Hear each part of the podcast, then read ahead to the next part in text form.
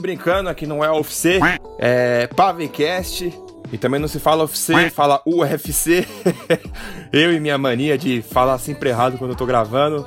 Se vocês vissem os erros de gravações que rola aqui no Pavecast em cada audiodrama, meu amigo, dá pra fazer um compilado aí de 5 horas ou mais. E começando aqui, na verdade, finalizando a temporada 3 do Pavecast e iniciando a temporada 4 com novas novidades.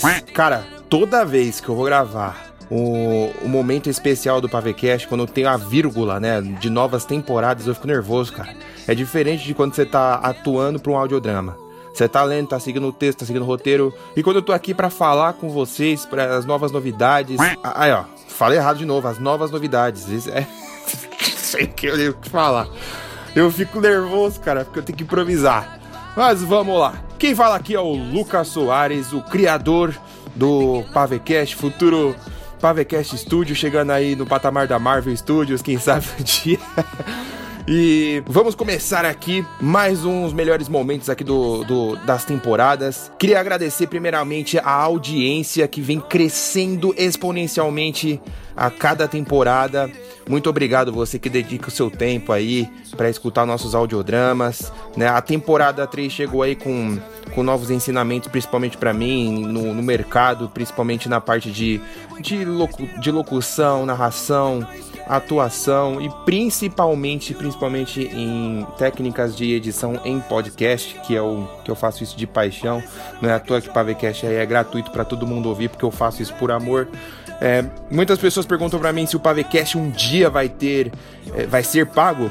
E eu digo, não tenho intenções de fazer com que algum audiodrama seja pago. Se um dia for, vai ser obviamente anunciado mas eu não acredito que seja tão cedo ou, ou, tão tarde, não sei como é que vai ser o futuro do Pavecast. É claro que o dinheiro é sempre bem-vindo. As minhas intenções de ganhar dinheiro com o Pavecast são completamente diferentes de, de fazer as pessoas pagarem para escutar um, escutar um audiodrama, mas sim, quem sabe, futuramente criar produtos dos audiodramas daqui, né? Como camisetas, canecas, é, Aí a maior intenção aqui do Pavecast é trazer audiodramas diferenciados para o conteúdo do Spotify, Google Podcasts, Apple Podcast, de, da sua plataforma preferida aí, beleza?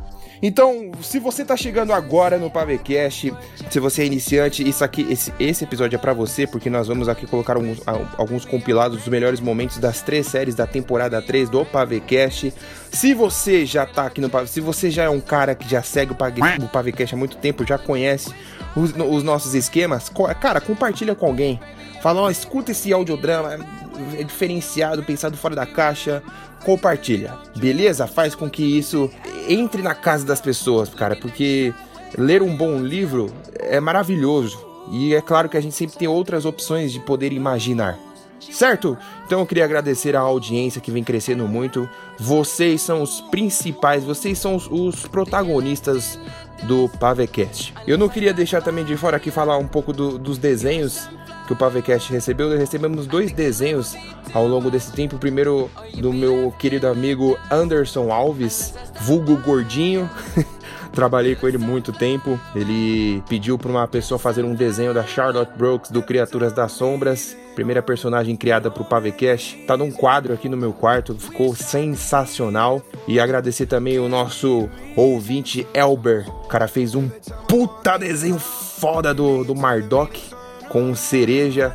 Cara, sensacional, tu tem talento e eu, te, eu tenho certeza que tu é dedicado nas tuas artes e fez com. Cara, você fez com carinho, meu irmão. Eu, putz, os traços que você fez ficou igual ao que eu imagino. Barba ruiva, é, cabelo ruivo, aquela barba trançada com um puta javali gigante no lado. O machado, o Tormenta dos Javalis ali, muito legal. Da série do Levis e Mardok. Calma, fica aí que daqui a pouco a gente vai falar um pouco mais do Levis e Mardok, a temporada 2. Se você não ouviu a primeira temporada, vá! Corra pra escutar, porque é necessário entender a primeira temporada pra ouvir a segunda é do mesmo universo de Narata One. Se você já ouviu Narata One, beleza, vai pegar as referências. Se não, não precisa ouvir o Narata One. Basta ouvir o Levis e Mardok primeira temporada, que a experiência vai ser igual. Beleza? E também aqui para é, falar um pouquinho das redes sociais do Pavecast. Como eu já falei, Pavecast está nas plataformas do seu podcast. Do, as, quer dizer, as plata, suas plataformas preferidas, né? Onde você preferir ouvir, completamente gratuito. O Spotify você paga lá né, mensalmente, assim como o Deezer, mas tem o Google Podcast, o Pocket, o Pocket Cast, que são plataformas gratuitas aí de podcast para você ouvir, beleza?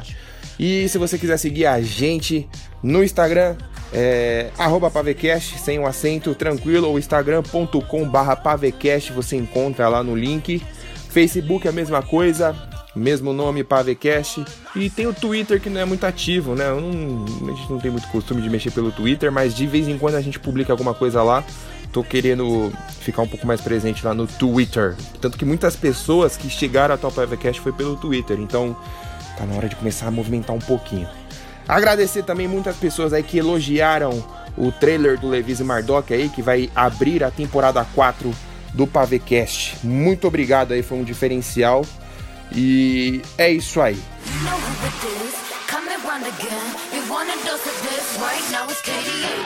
E claro que eu não posso deixar de falar do canal Keires. Keires com K. K-A-Y-R-E-S, um canal no YouTube que tá começando aí, do meu irmão Israel Soares Caires. Cara, se você curte League of Legends, meu irmão, tu tem que ir lá. Tu tem que ir no canal desse maluco, porque, velho, ele ensina umas paradas para você que não tem como errar. Você quer saber jogar é, League of Legends Mobile? O meu irmão te ensina, parceiro. O canal dele tá começando agora, tá crescendo. É, quem faz a edição é o próprio Pavecast aqui, Studios. É, ele faz lá as narrações dele, as jogadas dele. O LoL chegou, o League of Legends chegou aí para mobile, né? Não faz muito tempo e muitas pessoas não tinham acesso e agora tem acesso. Então, cara, se você tá começando a jogar agora, vai lá no canal que ele vai te ensinar como ser o melhor do teu, do teu ranking. Muitas pessoas não tinham acesso por computador, ele sempre jogou via é, dispositivos de é, computador e tudo mais e aí ele migrou pro mobile justamente para poder ensinar. Então, vai lá no canal Kairis, ele fala Keiris, né? Já tem três vídeos lá, ele vai continuar trazendo mais conteúdo. E se você quiser seguir ele no Instagram é arroba Israel Kairis e o Twitter é ao contrário, arroba Kairis Israel. O cara manja pra caramba de League of Legends. Eu não tô brincando, meu irmão. Você quer aprender a jogar? Vai lá. E claro que Antes da gente começar os, com, os, compilados dos melhores momentos da temporada 3, quero comentar sobre as, as futuras continuações e novidades do Pavecast. Abrindo a temporada 4 aí, vocês já. É claro que você já sabe, tá vindo Levis e Mardok, as runas dos elementos, continuação direta de Levis e Mardok navegando em águas desconhecidas. E claro, como toda a série, uma atrás da outra, a edição vai melhorando, meu irmão. É, Levis e Mardok e a runa dos elementos, temporada 2 aí vai trazer um divisor de águas para o Pavecast. Vai trazer uma edição ainda mais imersiva. Com sete episódios, mais seis mini episódios. Mas fica tranquilo que eu já explico isso para vocês. No Instagram teve uma enquete de quem, de, do que vocês gostariam de ouvir mais no, de audiodrama no Pavecast entre ação e terror. Ação foi o mais votado e eu tinha certeza que ia ser o mais votado.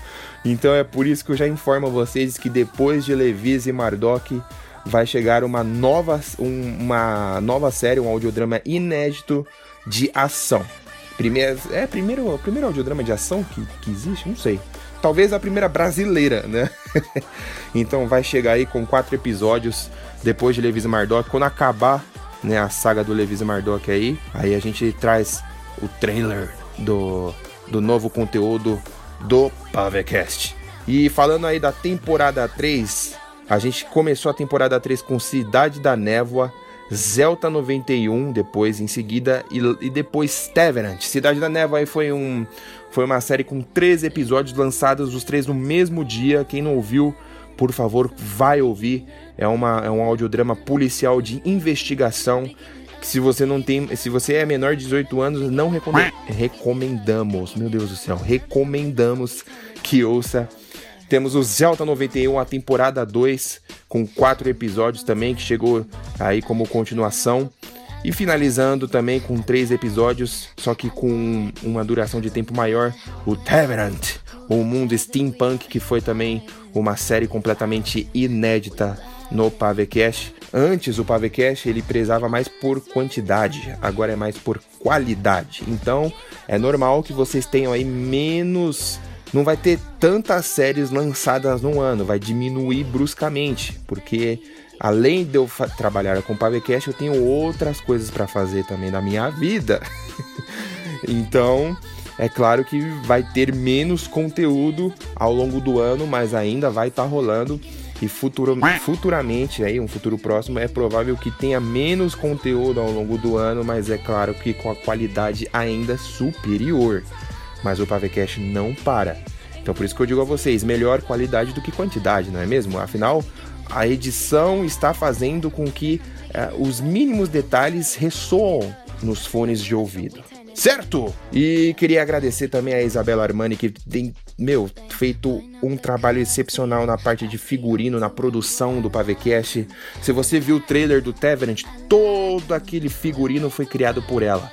A touca do aviador, a máscara da praga, cartola. Oh meu Deus, eu esqueci o nome daquela parada que fica na panturrilha. Eu não sei, é aquela parada que fica na panturrilha. Eu não vou pesquisar agora que eu tô gravando mas tudo que você viu, a arma do, do com líquido fluorescente, a máscara, cara, os óculos foi criação dela, ela fez do zero, passou tinta cobre na parada, fez, meu, aprendeu a costurar. Só tenho a agradecer, se não fosse por ela, os trailers do Teverant não seriam como são agora. E, cara, pro Levis e Mardok, ela também tá criando umas paradas inacreditáveis, né? Porque a nova temporada do Levis e Mardok vai trazer itens novos, como as runas dos elementos, e ela tá fazendo na mão a parada. E vai ficar maravilhoso aí os trailers que estão por vir. E para finalizar, vamos falar um pouquinho do Levis e Mardok, a temporada 2, é claro, mas é claro que eu não vou dar spoiler. Vai estrear agora dia 21 de maio a segunda temporada, que explicando melhor para vocês. Dia 21 de maio começa o primeiro episódio e junto com o primeiro episódio, para vocês ouvirem, logo em seguida vai já chegar o primeiro episódio, o mini primeiro episódio, que vai ter em torno aí de, se não me engano, são 6 a 7 minutos. Vai estrear os dois no dia 21 de maio. Então lançou Levis Mardok, primeiro episódio, terminou, já vai escutar o mini episódio. Na sexta seguinte, dia 28 de maio, vai lançar o segundo episódio. E a partir daí, depois do dia, do dia 28, no dia 2 de junho, toda quarta-feira, vai lançar os mini episódios. Então, sexta, os episódios normais. E quarta-feira, os mini episódios. Tirando o primeiro episódio mini que vai lançar junto com o episódio do Levisa Mardok no dia 21 de maio. Se você quiser ouvir os mini episódios, cara, escuta, porque faz um puta diferencial, complementa, uma vírgula de um episódio para outro. O cara tá, ouve na sexta-feira um episódio, o cara fica. O cara, o cara tem que esperar uma semana até escutar o próximo episódio? Não.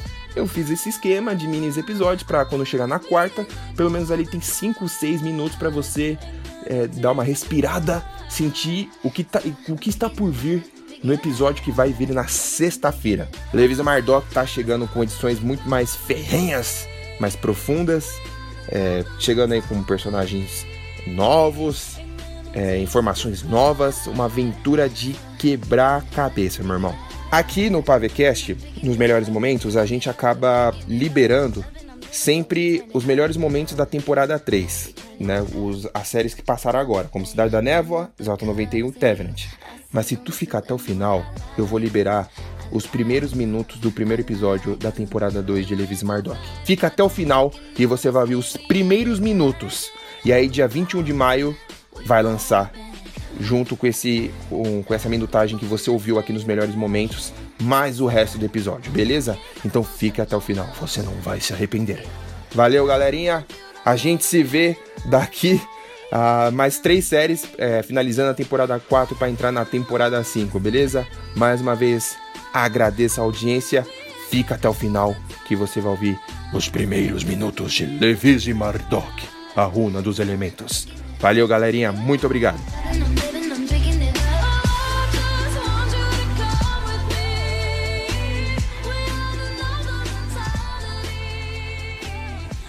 Você espere aqui e me dê cobertura caso as coisas deem errado. Eu vou ter que esperar?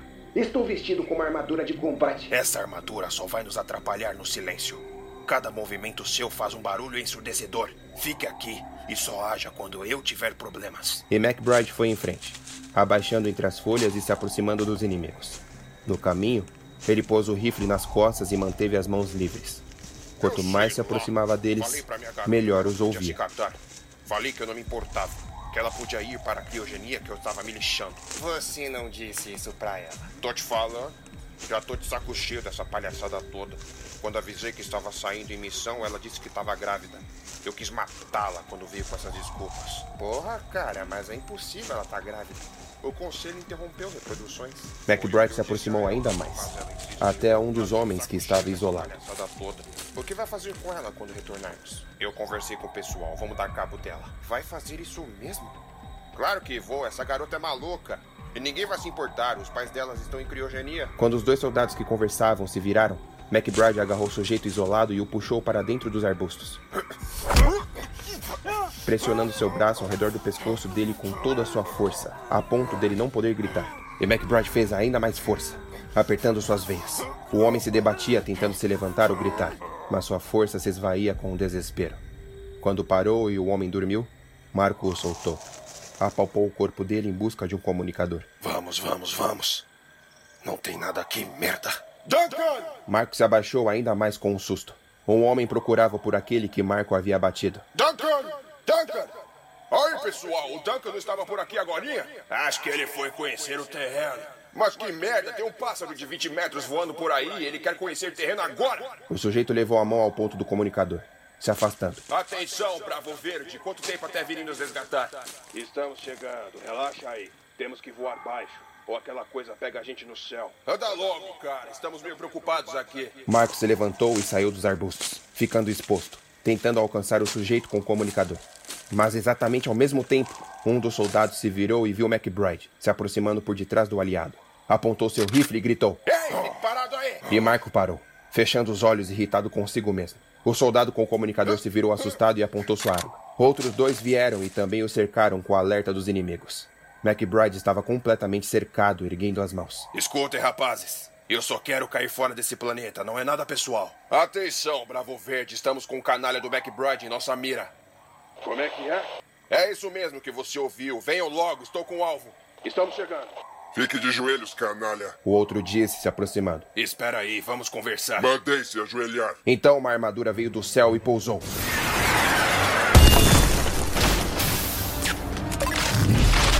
DJ fechou o punho e acertou um soco no homem que o fez voar metros com a face fraturada. Os outros três atiraram nele.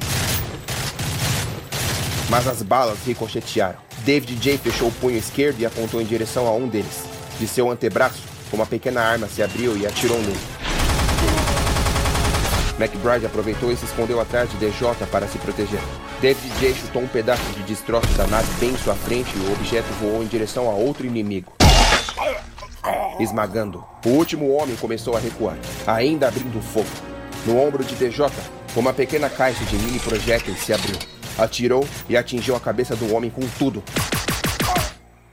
Uou, essa armadura é o bicho! McBride se aproximou do corpo do sujeito com o comunicador e arrancou dele. Em seguida, ele instalou a frequência de comunicação dos inimigos em sua rede, junto com a de Zelta 24.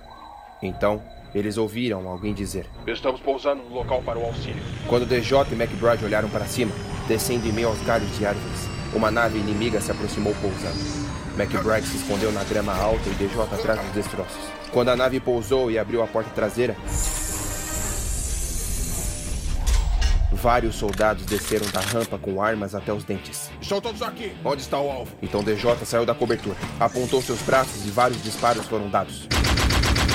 Os soldados também abriram fogo. O cara tá com uma arma 9x, minha bazuca! As balas ricocheteavam na armadura. TJ atingiu vários disparos em um homem, matando. Depois atingiu mais dois. Abriu uma caixa de pequenos mísseis em seu ombro e disparou um. Explodindo e lançando três deles. DJ ativou um escudo semi-transparente quando mais projéteis o atingiram. Pavecast.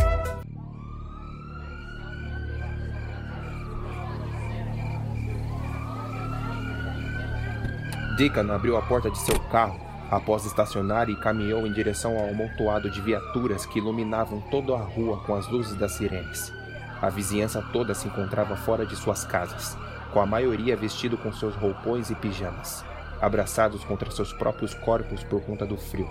Deacon se aproximou das faixas amarelas que interviam o caminho de qualquer um que não estava autorizado a avançar. Ele tirou seu distintivo do bolso e mostrou ao oficial que cuidava do caminho. Pode passar, o policial falou. Deacon passou por debaixo da faixa e caminhou em direção à casa. No caminho, avistou Rob Maguire se aproximando, vestido com uma jaqueta jeans marrom, uma calça moletom, calçado com uma bota de trilha.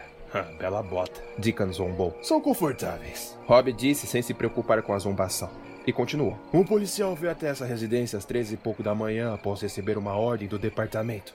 Ele encontrou três corpos na sala, todas mulheres com idades diferentes. Duas estavam penduradas pelos tornozelos de cabeça para baixo, o que me leva a crer que isso interliga as marcas nos tornozelos de Carolina Bate, a garota que faleceu semana passada. A outra estava no chão. Parece que tentou escapar, mas foi abatida. Os dois caminharam até a sacada para entrar. Mas antes, perto dos degraus, Rob apontou para um jovem policial que parecia um tanto traumatizado. Deacon, esse é Ryan Davis. Ele é o policial boiola que chegou na cena do crime. Vai a merda, Maguire. Respondeu, com um pingo de suor escorrendo de sua face. Deacon Tibon. Deacon estendeu a mão para cumprimentá-lo. Quando chegou até aqui, viu alguém? Não, Riley falou, tremendo. Eu entrei pelos fundos quando vi que a porta estava aberta. Eu senti o cheiro dos corpos e suspeitei que havia algo de errado. Quando entrei, vi os três corpos. Meu instinto foi seguir as pegadas que seguiam pelos fundos da casa até que cheguei no corpo do indivíduo lá na floresta. Corpo na floresta? Deacon questionou. Que corpo? Tem outro corpo na mata? Rob perguntou de imediato. Sim, eu avisei a Karen e o Jackson quando eles chegaram para me ajudar no reforço. A Karen não me disse nada, porra! Rob ficou furioso. Merda, por isso que essa idiota devia ficar em casa cuidando dos filhos. Não é à toa que não recebem a mesma quantia de salário que a gente. E entrou furioso. Obrigado, Riley. Deacon falou. Fez muito bem o seu trabalho. Obrigado, agente Deacon. Deacon entrou no local e se deparou com o primeiro corpo no chão, de bruços, próximo à porta. Ele se abaixou ao lado dela e analisou bem sua face. Era jovem, no máximo 45 anos. Tinha cabelos castanhos e lisos. Tinha um buraco de bala na testa e um buraco ainda maior na nuca. A bala havia atravessado. Pela rigidez das expressões faciais, Estava apavorada antes mesmo de morrer. A poça de sangue se estendia ao redor de sua cabeça e seguia por todo o carpete de madeira. A mais ou menos um metro do corpo dela, havia uma pistola, provavelmente a arma do crime, com um pente carregado. Diferente das outras duas vítimas, parece que ela estava solta das cordas no momento que tentou escapar. Rob comentou. Ela também tem marcas nas cordas nos tornozelos. Mas o desgraçado, por algum motivo, havia soltado ela. Ela tem cortes profundos nas costas. Deacon afirmou apontando. Tem hematomas nas laterais dos seios. Deacon se abaixou para tentar checar melhor os seios, mas por conta da posição do corpo, não conseguia ver mais do que isso. Talvez o desgraçado estivesse tentando estuprá-la para se satisfazer. Ela também tem marcas pelas coxas. Tentou fugir e pum! Morte rápida. Rob fez um gesto de arma com os dedos. Já as outras duas? Deacon se levantou e viu as outras duas mulheres penduradas de cabeça para baixo. No teto, reforçado com parafusos, havia três ganchos e em dois dos ganchos havia as cordas laçadas, segurando as vítimas em um nó nos tornozelos. No terceiro gancho estava outra corda pendurada, mas afrouxada. Três ganchos e três cordas, especialmente para elas. Com licença, disse um sujeito uniformizado para Rob, coletando amostras. Opa, toda. Rob disse. Deacon se aproximou da primeira mulher e analisou os traços dela. Virou um tanto a cabeça para poder olhá-la melhor, já que estava de cabeça para baixo. Tinha cabelos grisalhos e rugas de velhice. Seus olhos estavam abertos e sangue escorria de suas costas até pingar da cabeça. O corpo era magro, o que denotava sinais de exercícios físicos. Deacon deduziu que a idade da pobre senhora se estimava em torno de 65 anos. Analisou as costas dela e viu rasgos em formato de cortes, de onde escorria o seu sangue. Uma senhora muito bem saudável. Ah, ele as pendurou como se fossem carne em um frigorífico. Deacon comentou. Torturou elas de todas as formas possíveis. Veja as mãos dela. Rob apontou. Eles arrancaram as unhas dela, mas as outras duas vítimas estão com as unhas intactas. Deacon se aproximou do corpo pendurado da terceira vítima. Uma menina. Tinha traços semelhantes ao da mulher morta no chão, cabelos da mesma cor e desenhos faciais iguais. Tinha no máximo 18 anos. No pescoço, Havia marcas de estrangulamento. Meu Deus. Deacon falou. Depois analisou os braços dela e viu cortes superficiais. fazendo-o arregalar os olhos. Isso te lembra alguma coisa? Rob perguntou. O estrangulamento no pescoço? Não sei, mas tem semelhança a Carolina. Morreu com estrangulamento e possui ferimentos iguais. Só que tem algo que está me entregando. Acho que ela Apontou para a garota pendurada. é filha dela. Apontou para a mulher morta no chão. Por que acha isso? Estou vendo semelhanças faciais. Se isso for algum caso pessoal, talvez elas tenham alguma ligação com a Carolina. Precisamos descobrir logo quem são essas garotas e chamar algum familiar para reconhecer o corpo. Deacon caminhou pela sala à procura de pistas, mas tudo o que havia era poeira e vazio. Pavecast. Ah, tá, tá, tá, vai a merda. Cleon abriu a porta externa do vagão e os dois azuis que conversavam entre eles se viraram. Porém, os dois não ficaram em estado de alerta, apenas surpresos. Senhor, volte para o vagão. Um dos guardas gritou. É proibido vir até aqui. Senhores, eu estou no vagão errado e perdi a dorna do meu bilhete. Os dois homens se entreolharam. O senhor está dizendo que perdeu o bilhete e quer vir para esse lado? Não, não. Estou dizendo que perdi meu bilhete e exijo voltar para a minha cabine. Quem o senhor quer enganar? O, o quê? Quem o senhor quer enganar? Mamar? Não quero mamar.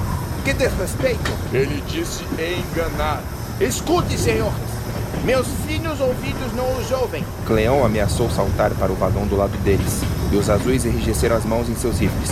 Vou pular. Não, não, não, não, não. Fica aí, senhor. Aqui é só para os nobres. Me segurem, hein? Não pule. Não pule! Cleon saltou para o lado deles, fingindo se desequilibrar, o que obrigou os guardas a abaixarem os rifles e ajudá-lo a não cair do trem, puxando-o pela gola da camisa. Cleon sorriu, mas rapidamente puxou um dos guardas pelo peito e o sujeito rolou direto para fora do trem. O outro azul, apavorado, tentou mirar seu rifle a tempo, mas o gatuno o empurrou com toda a força e o homem caiu do trem pelo lado oposto. Bom voyage. Cleon disse. Arthur, ainda no vagão anterior, encarou Cleon sem entender nada. O gatuno devolveu a resposta com um dar de ombros. Arthur saltou e os dois abriram a porta do vagão. Quando entraram, se viram em um mundo completamente diferente. O vagão era um belíssimo bar, com um grande tapete dourado, belas cortinas avermelhadas, mesas e cadeiras bem polidas e clientes da mais alta fineza de Frowneck e Yorkcrest. Os dois caminharam pelo ambiente, seguindo em frente. A partir dali, os vagões não eram mais separados externamente, mas sim por portas internas. Eles foram até o vagão seguinte, onde se encontravam as cabines particulares dos viajantes. Qual o número da cabine? 12. Eles seguiram pela lateral esquerda do trem, pois à direita estavam todas as cabines, algumas com portas fechadas e outras abertas. Havia até mesmo vazias. Quando finalmente chegaram na décima segunda, a porta de madeira com vidro fosco estava fechada. Cleon lentamente encostou na maçaneta e tentou abri-la. Estava trancada. Maldição. O gatuno praguejou. Arthur pegou do bolso o dispositivo de clock, olhou para os dois lados do corredor para disfarçar e se ajoelhou em frente à fechadura. O dispositivo soltou um leve som metálico e o ponteiro pequeno em cima do 12 girou até a hora seguinte. Arthur se levantou, encostou na maçaneta e a porta estava aberta. Os dois entraram e lá estava um dos sujeitos, sentado ao lado da janela, lendo um jornal e fumando um charuto. Ei, O homem falou com forte sotaque. o que estão fazendo aqui? Essa cabine é privada. Cleon fechou a porta e Arthur se aproximou do homem, dizendo: Senhor, infelizmente a viagem acaba aqui. Ele fechou o punho e atingiu diversos socos na cabeça do homem até apagá-lo. O sujeito começou a se debater, tentando se defender. Cleon abriu um canto à porta da cabine e começou a cantar no corredor, evitando que as cabines vizinhas desconfiassem de algo.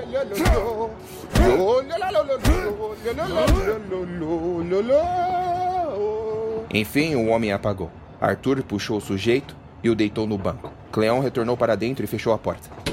Você nem sequer perguntou o nome dele, Arthur. E o que que tem? O outro sujeito que não está aqui. Como vamos saber se esse é o Stuart ou o Cobalt? O outro deve vir a qualquer momento. Tranque a porta. Cleon trancou. Arthur começou a tirar suas roupas para finalmente roubar o traje do homem e vesti-las. Precisamos encontrar o próximo homem. Será que ele está no bar? Ah, Arthur, tampa essa visão dos infernos. Não preciso ver a sua cueca. Vira pra lá então. Quando Cleon se virou de costas, de frente para a porta com o vidro fosco, uma sombra surgiu do outro lado. Quem quer que fosse, tentou abrir. Senhor, por favor, abra a porta. Venha entender o que pediu. Cleon arregalou os olhos, assim como Arthur, que ainda se encontrava de cueca. Arthur, e agora? Senhor, Preciso que abra a porta. Fala alguma coisa, fala alguma coisa. Falar o quê? Senhor, está tudo bem? Ah, um momento. Senhor? Arthur, ainda sem suas vestes, puxou o corpo do homem para de trás da porta para se esconder, enquanto Cleão arrumava o seu cabelo. O gatuno então abriu a porta, ficando em frente a Arthur para que o outro não o visse. No que posso ajudar? Cleão perguntou, com um sorriso nervoso. O sujeito era bem magro e alto, com o rosto de idiota. Segurava em uma das mãos um copo gelado de vodka com limão. Ah, onde está? Quem é você? Quem é você para interromper meu sono? Acho que o senhor está na cabine errada. Vou ter que falar com... Stuart! Cleão interrompeu, dizendo o nome de um dos dois homens como dedução. Preste atenção. Stuart? O rapaz ergueu uma sobrancelha e contraiu o rosto com dúvida. Cleão fitou Arthur atrás da porta como se tivesse feito a maior bobagem da sua vida. Arthur, segurando o sujeito desmaiado, fez um sinal para que o gatuno desse um fim àquilo logo. Ah, qual era o outro nome mesmo? Arthur falou Cobalt, com movimentos labiais. Estou confuso, Cobalt, perdão. Cobalt? Eu não sou Cobalt. O Cobalt que pediu para trazer essa bebida. Apontou para o copo em sua mão. E no lugar encontro você aqui. Oh, oh. Cleão ficou sem palavras, por um momento tremendo as mãos. Ah, ah, pelo amor de Deus, rapaz. Então quem é você? Estou confuso. Quem é Cobalt? Quem é Stuart? Isso está muito estranho. Vou falar com Stuart lá no bar e pedir para ele vir para cá. Ah, dane-se. Cleão fechou o punho e acertou um soco certeiro na face do rapaz. Ah, A cabeça do sujeito foi para trás e ele caiu no meio do corredor. E agora chegou o momento. O momento de ouvir os primeiros minutos de Levise Martok, as runas dos elementos. Então curte aí, sente mais ou menos como vai ser, cara, porque está sensacional. Valeu! Pavecast. o bicho engoliu o capitão! Toque berrou desesperado com seu martelo na mão esquerda. O bicho engoliu o capitão! Os marujos corriam de um lado para o outro apavorados, tentando conter a enorme hidra do mar que se enrolava no mastro central do tordo de Nivirod. Ramin segurava o timão com toda a força, tentando virar o navio para este bordo enquanto a criatura puxava para bom bordo. Pare de gritar, não idiota! Ramin berrou de volta. Faz tudo parte do plano! Niter! Abaixe as velas ou essa coisa vai arrebentar as cordas! Pode deixar! Niter gritou, correndo contra o vento e a chuva pelo convés até as cordas. Venterman disparava flechas inutilmente no corpo longilíneo da enorme serpente. O monstro forçava seu corpo ao redor da madeira, pronto para derrubar tudo. A Hidra olhou para todos os marujos com seus olhos vermelhos e mostrou sua língua bifurcada. De repente, abriu sua enorme boca de dentes venenosos, intimidando-os. Ícaro, me ajude aqui! Salazar gritou ao rapaz, enquanto montava uma balista na proa do navio. Eu estou tentando parafusar esse troço para encaixar a corda! Ícaro correu até Salazar, se abaixando quando uma enorme onda atingiu o casco do tordo e jorrou uma cortina d'água. Ícaro segurava uma trouxa de flechas de ferro para a balista. O senhor está girando o parafuso do lado contrário. Ícaro informou. É para o lado direito. Você quer ensinar o seu mestre? Salazar ficou furioso. Dá pra ir logo com essa baleta? O duende Irving perguntou, escondido por debaixo de alguns caixotes da proa. Nós vamos morrer se Eu avisei desde o começo da nossa aventura para montarmos essa droga! Salazar rebateu, quase escorregando com o piso molhado, segurando as instruções de montagem da balista nas mãos. Agora que estamos lutando contra um monstro marinho de 5 toneladas e 20 metros de comprimento, eu tenho que montar uma balista de peças pesadas no meio de uma tempestade! Mas como você reclama, Marujo? Falou Jake, após descer de uma corda e lançando uma bomba de veneno na Hidra. Deixe eu ver, me dá um espaço. Salazar e Ícaro abriram caminho para que Jake trabalhasse na montagem da balista. Venterman puxou a corda de seu arco e concentrou, mesmo com a ventania e a onda do mar os balançando. Ele respirou fundo e soltou a corda. A serpente balançou a cabeça ao sentir a picada da flecha e alguns baldes de madeira caíram de lá de cima do mastro quando a criatura atingiu o focinho acidentalmente em uma rede de carga. Venterman abriu os olhos quando viu um dos baldes cair em sua direção com todo, mas no último segundo, Dingo havia salvado quando se jogou em seu tronco e os dois foram para o chão. Você está bem, Venterman? Dingo questionou. Quase que virou outro peixe. Venterman respondeu. Hã? O que você disse? Ramin rangiu os dentes quando o timão, em suas mãos, começou a forçar ainda mais para a direção contrária, Se não segurasse com toda a sua força, o navio poderia virar e afundar. Alguém dá um jeito de montar essa maldita balista logo? Ramin falou. Está difícil aqui. Toque subiu as escadas da ponta, largou seu martelo no chão e ajudou Ramin a aguentar a força do timão. Toque, com a mão esquerda, envolveu seus dedos com toda a sua força anã. E com a direita, sem a mão, segurava o mesmo com um gancho encaixado em seu cotoco. Ah, monte a balista logo! Toque falou. A hidra rugiu em direção ao céu quando um trovão ressoou. E um raio surgiu rasgando em direção ao mar. A criatura forçava ainda mais o mastro, puxando as cordas das velas com seu corpo longilíneo a ponto de derrubá-las. Niter, o ferreiro do navio, tentava soltar as cordas antes que tudo desse errado. Montem a balista logo! Niter berrou. As velas vão cair e o mastro vai arrebentar. Jake empurrou o parafuso com toda a sua força, puxou a corda da balista e a montou no armamento. Chutou o tripé para posicioná-la. Salazar e Ícaro, Ele os chamou. me ajudem a alavancar a balista. Os dois se aproximaram e o ajudaram. Encaixaram a balista no tripé e puxaram a alavanca, erguendo a mira em direção à hidra. Jake, Ramin gritou de lá da popa. é agora ou nunca! A flecha de ferro, Ícaro! Jake o chamou. Ícaro colocou a flecha de ferro na arma. O alquímico se sentou em frente à balista, mirou na cabeça do monstro e apertou o gatilho. A flecha de ferro zuniu e atingiu o pescoço da serpente marinha. A criatura rugiu e permaneceu-se viva. Outra flecha agora! Salazar tirou outra flecha de ferro da trouxa e a ergueu. Encaixou na balista e se abaixou ao lado de Ícaro. Jake mirou de novo e disparou. Dessa vez a Hidra foi esperta e se desviou. Ela rugiu em direção à balista. Outra flecha agora! Ícaro correu para encaixar, mas era tarde demais. O monstro atingiu seu focinho direto na arma e madeira rolou para todos os lados. Jake, Salazar e Ícaro saltaram para longe. O monstro então retornou a cabeça para o teto do mastro e rugiu com vigor e ferocidade.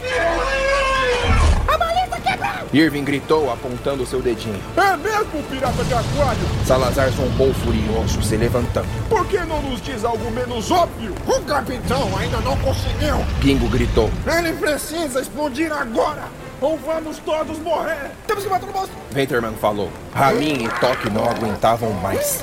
Então mais dois marujos vieram para ajudá-los a segurar o timão. Não soltem o timão! Força, Maru! Então a Hidra, com todo o seu vigor, de repente balançou a cabeça rugindo de dor. Seu corpo longilíneo se afrouxou um tanto do mastro e a outra metade do seu corpo, que estava dentro do mar, se eriçou. Nas costas da criatura, ao longo de sua espinha dorsal, sua enorme nadadeira se ergueu como se sentisse algum perigo. A criatura rugiu de novo, mas sem o seu vigor. Ramin e Toque sentiram o timão ficar mais leve. O que está acontecendo? Salazar perguntou, apontando para o monstro. É o capitão! Ícaro ergueu os braços feliz. Está dando certo! É melhor todos se afastarem. Jake avisou. E de repente, da barriga da Hidra, uma explosão ressoou e. Um buraco enorme de sangue esverdeado se abriu. E de dentro, Mardok caiu e pousou, com seu martelo Lacore em mãos. Todos os marujos viram o Colugano se erguendo em imponência e celebraram. Esse é o anjo de Colômbia! Manda dos dois, capitão! Gritou Kingo. Mardok apontou para Jake e disse: Sua bomba demorou para explodir, mas o estômago dessa coisa já era. Cuidado, capitão! Jake apontou para cima. E mesmo com um buraco na barriga, a Hydra abaixou a cabeça em direção ao Colugano. Mardok se virou a tempo e girou o martelo. Lacorin acertou a gengiva da serpente, estilhaçando dezenas de dentes venenosos.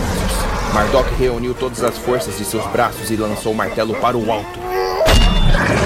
A poderosa arma voou no queixo do ser e a Hydra soltou o mastro. Na queda do martelo, Mardok saltou e a pegou no alto. Com a ponta oposta da arma, cortou uma corda com o gume da lâmina de Lacorin e o Colugano foi puxado para o alto, voando na velocidade de um raio até o topo de um mastro. E quando chegou nas alturas, pousando seus pés no alcance do focinho da Hidra, deu seu último golpe no crânio do ser e a serpente caiu em direção ao oceano, deslizando o resto de seu corpo para dentro do mar. Então o navio se alinhou ao nível do mar, se equilibrando, e os marujos celebraram. O Colugano gritou de lá de cima para o monstro que já havia afundado. E nós somos os guerreiros do Torno de